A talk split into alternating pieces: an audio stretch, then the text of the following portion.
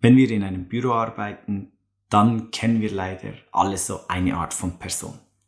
Ich nenne es jetzt einfach mal Benny Bürogummi.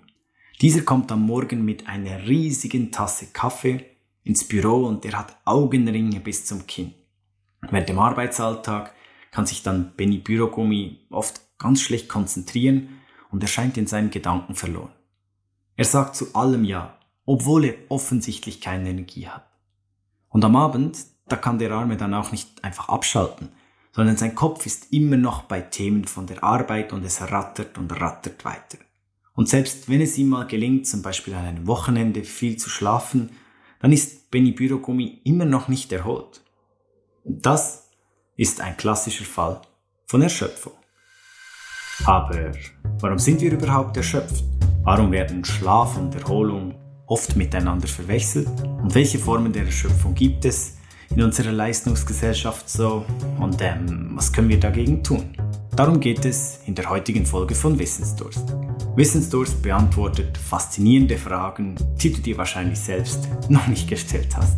Ich bin Remo und mit dabei habe ich jedes Mal ein frisches Getränk, um meinen Wissensdurst zu stillen. Prost!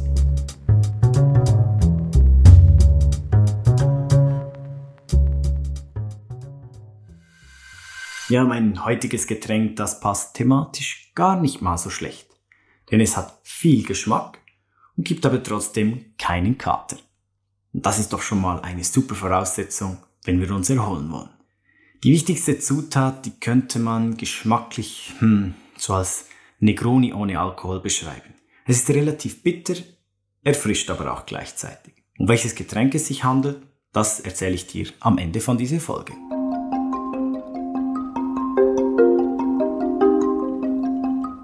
Widmen wir uns zuerst also der Erschöpfung. Also, warum sind wir eigentlich erschöpft? Grundsätzlich kann man sagen, wir empfinden eine gewisse Form von Stress oder Belastung und das über einen gewissen Zeitraum. Und wenn wir dazu jetzt noch wenig schlafen oder einen ungesunden Lebensstil pflegen, dann hat das natürlich ganz klar zusätzliche negative Auswirkungen auf uns. Aber unser Körper wenn der jetzt den Stress oder die Belastung zum ersten Mal wahrnimmt, dann begibt er sich da in die Alarmphase. In diesem erhöhten Alarmzustand, da setzt er möglichst viel Energie frei, um bestmöglich auf die wahrgenommene Gefahr reagieren zu können.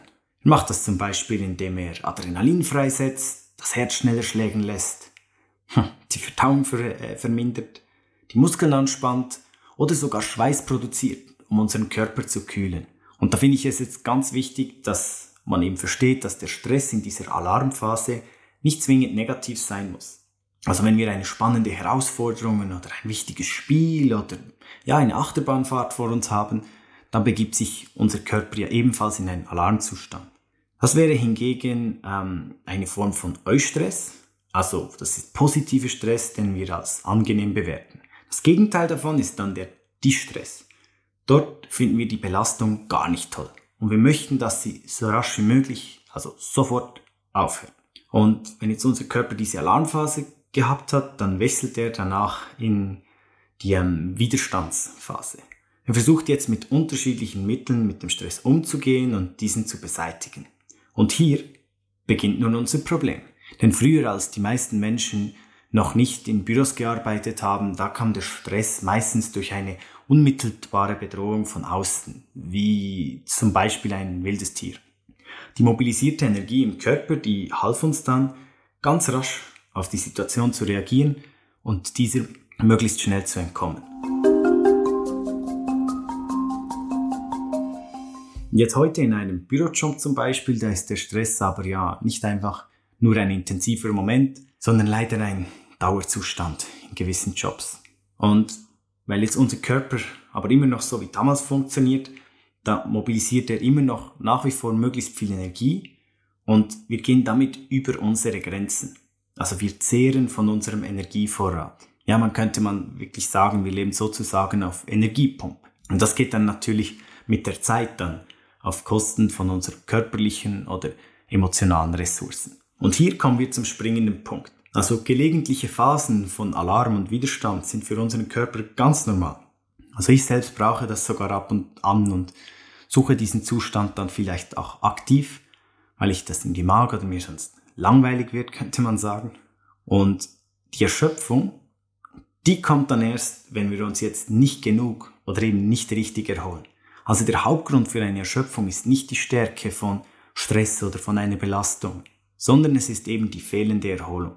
Wir müssen uns nach einer Stressphase immer wieder erholen und unsere Batterien richtig aufladen. Und tun wir das nicht, dann hat der Körper irgendwann keine Energie zum Mobilisieren mehr. Und er gibt dann seinen Widerstand auf und er ist einfach nur noch erschöpft. Das zeigt sich dann zum Beispiel in starker Müdigkeit, emotionaler Abstumpfung, Schlafstörungen oder Kopfschmerzen.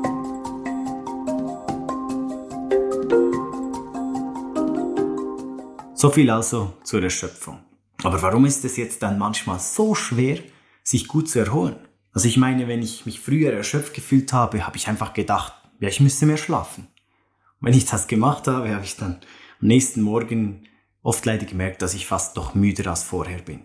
Das hat also nicht ganz geholfen. Und der Grund dafür, dass eben Schlaf nicht gleich Erholung ist, der liegt gemäß einer amerikanischen Forscherin, die heißt Dr. Sandra Dalton Smith, der liegt darin, dass es ganz unterschiedliche Formen von Erschöpfung gibt. Es sind insgesamt ganze sieben Stück. Jede Form von Erschöpfung hat einen anderen Hintergrund und benötigt daher auch eine eigene Art von der Erholung. Gemäß Dr. Sandra Dalton Smith gibt es folgende sieben Formen der Erschöpfung. Das ist eins die körperliche, zwei die mentale, drei die sinnliche, dann vier die kreative, fünf emotional, sechs die soziale und zu guter Letzt mit der sieben die spirituelle Erschöpfung.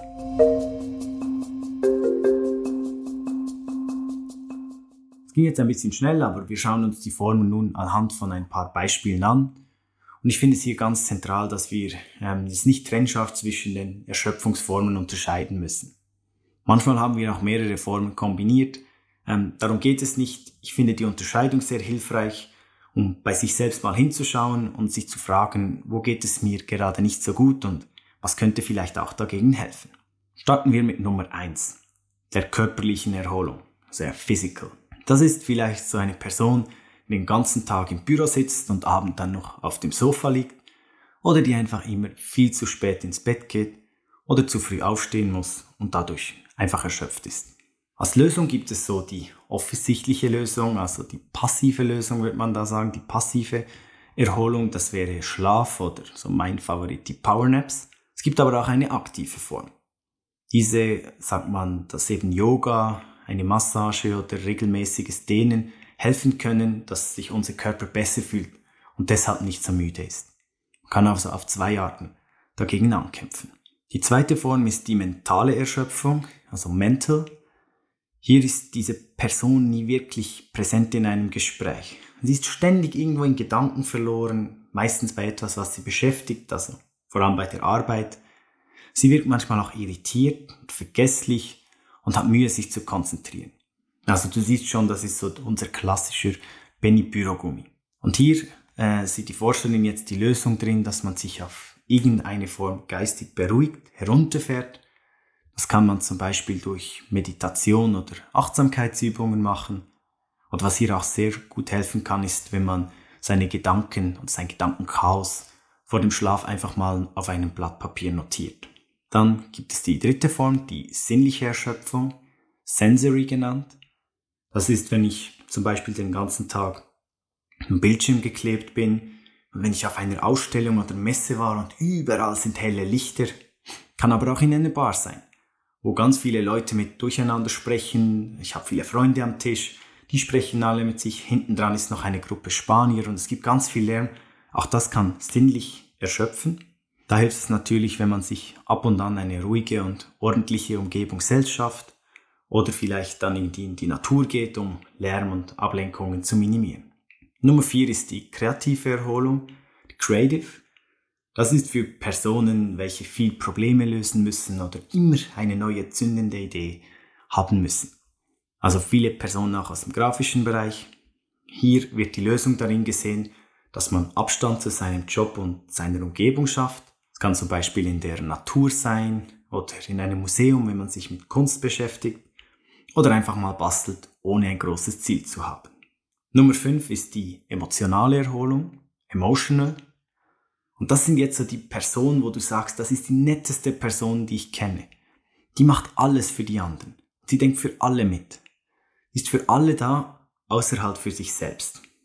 Diese Person, die muss lernen, für sich einzustehen, können aber zuerst einmal Entspannungstechniken helfen, wie ein tiefes Atmen oder die, Pro äh, die progressive Muskelentspannung, also überhaupt mal zu sich zu kommen und sich dann Zeit zu nehmen, äh, um seine Emotionen zu erkennen, mal hinzuhören oder vielleicht auch zu verarbeiten.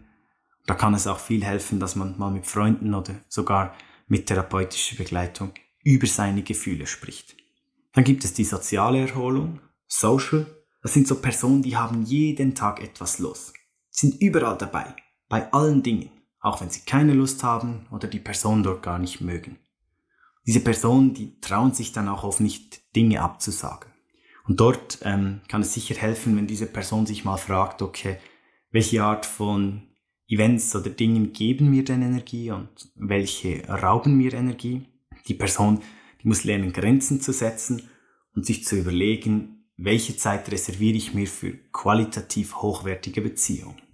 Dann gibt es noch die Nummer 7, eben die spirituelle Erholung, spiritual. Das sind zum Beispiel so Personen, die in einem Bereich, vielleicht in ihrem Geschäft, sehr erfolgreich sind, sich aber innerlich leer fühlen. Die fragen sich dann irgendwann, jetzt habe ich so viel Erfolg gehabt, wofür mache ich das Ganze überhaupt? Und so lange habe ich funktioniert und irgendwie die Verbindung zu mir verloren. Dort kann es der Person helfen, wenn sie sich wieder Teil von etwas Größerem fühlt. Das kann durch spirituelle Praktiken sein, also zum Beispiel Gebet, Meditation, Naturerkundung. Kann auch sein, dass sich mit einer Gemeinschaft oder einem Glaubenssystem verbindet oder sich mal überlegt reflektiert, warum tue ich eigentlich, was ich tue.